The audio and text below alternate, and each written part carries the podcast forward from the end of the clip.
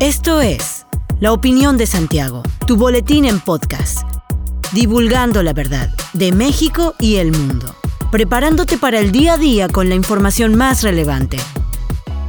Comenzamos. Buen día, bienvenido a La Opinión de Santiago, una dosis breve de información para arrancar el día con lo más relevante a nivel nacional e internacional. El gobierno federal reinició los trabajos del tramo 5 del tren Maya luego de declarar que la obra tiene carácter de seguridad nacional. El proyecto estaba suspendido mediante juicios de amparo que buscaban asociaciones ambientalistas que argumentaran afectaciones a los ecosistemas. En particular reclaman que se emprendió el proyecto sin tener una manifestación de impacto ambiental, que es un requisito ineludible para este tipo de obras. Javier May, director de Fonatur, dijo que el Consejo de Seguridad declaró la obra como proyecto de seguridad nacional por tratarse de vías férreas. Este fin de semana la asociación Selva del tren informó que el gobierno federal reactivó los trabajos sin permisos y sin esperar la resolución de los jueces, violando de manera flagrante la ley y poniendo en riesgo a la Riviera Maya, a su gente, su economía, su riqueza natural. El tramo 5 del tren Maya va de Playa del Carmen a Tulum y está a cargo del ejército mexicano, que subcontrató a tres empresas transnacionales para realizar las obras: Mota Engil, Asbindi Ferroviario y Consorcio ICA. Ambientalistas han advertido que la obra tendrá un impacto sobre el ecosistema, incluyendo la zona cavernosa sobre la que pasará la obra.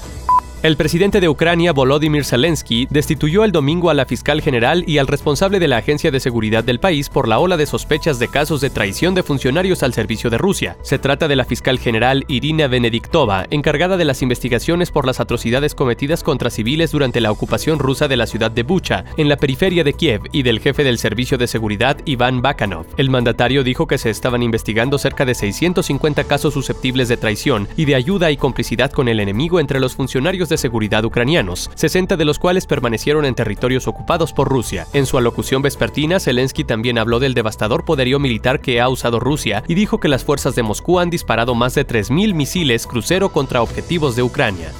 El Querétaro Centro de Congresos será la sede para la realización de la Expo Acero, que tendrá verificativo del 29 al 31 de agosto con la participación de empresas expositoras de México, Estados Unidos y Europa. Este evento congrega a fabricantes y usuarios de la industria del acero, además de ofrecer un ciclo de conferencias y cursos relacionados. Para la edición de este año se espera la asistencia de alrededor de 500 personas por día. El director del Querétaro Centro de Congresos, Alfredo Espinosa Leal, reiteró la importancia de recibir este tipo de eventos que reúne a empresas especializadas de diversas partes del mundo y que pone a Querétaro como protagonista de la industria y el turismo. El funcionario refrendó el compromiso de este recinto para ofrecer las mejores instalaciones y servicios de alta calidad para satisfacer tanto a expositores como a asistentes al evento. A su vez, el coordinador de la Expo Acero, Francisco de los Santos Soto, explicó que se consideró traer este evento a Querétaro por ser un estado con una importante industria aeronáutica, por su desarrollo comercial y su atractivo turístico.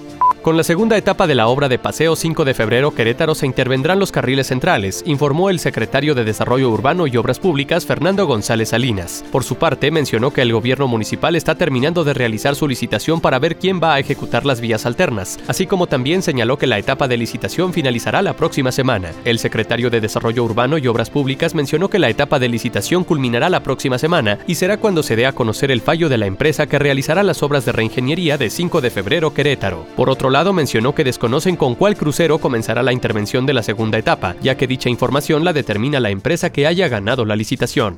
En el marco del banderazo de salida al primero de los 29 trenes que formarán parte de la nueva línea 1, la jefa de gobierno Claudia Sheinbaum destacó que estos trenes son los más modernos del país. Asimismo, adelantó que la primera unidad fue construida por completo en China. Los 28 restantes serán ensamblados en un 65% en dicho país y el 35% en una planta que será instalada en Querétaro para poder tener proveedores nacionales, generar transferencia tecnológica de China a México y permitir también la creación de empleos en nuestro país. La compañía ganadora de la licitación instaló equipó una planta de ensamblaje en Querétaro, la cual ha capacitado a 150 técnicos mexicanos en su proceso de transferencia de tecnología. La mandataria capitalina recordó que con la modernización de la línea 1 se reducirán los tiempos de traslado y se mejorará la vida de los usuarios del metro. Además, se amplía el derecho a la movilidad y se garantiza con innovación el bienestar de las familias de nuestra ciudad.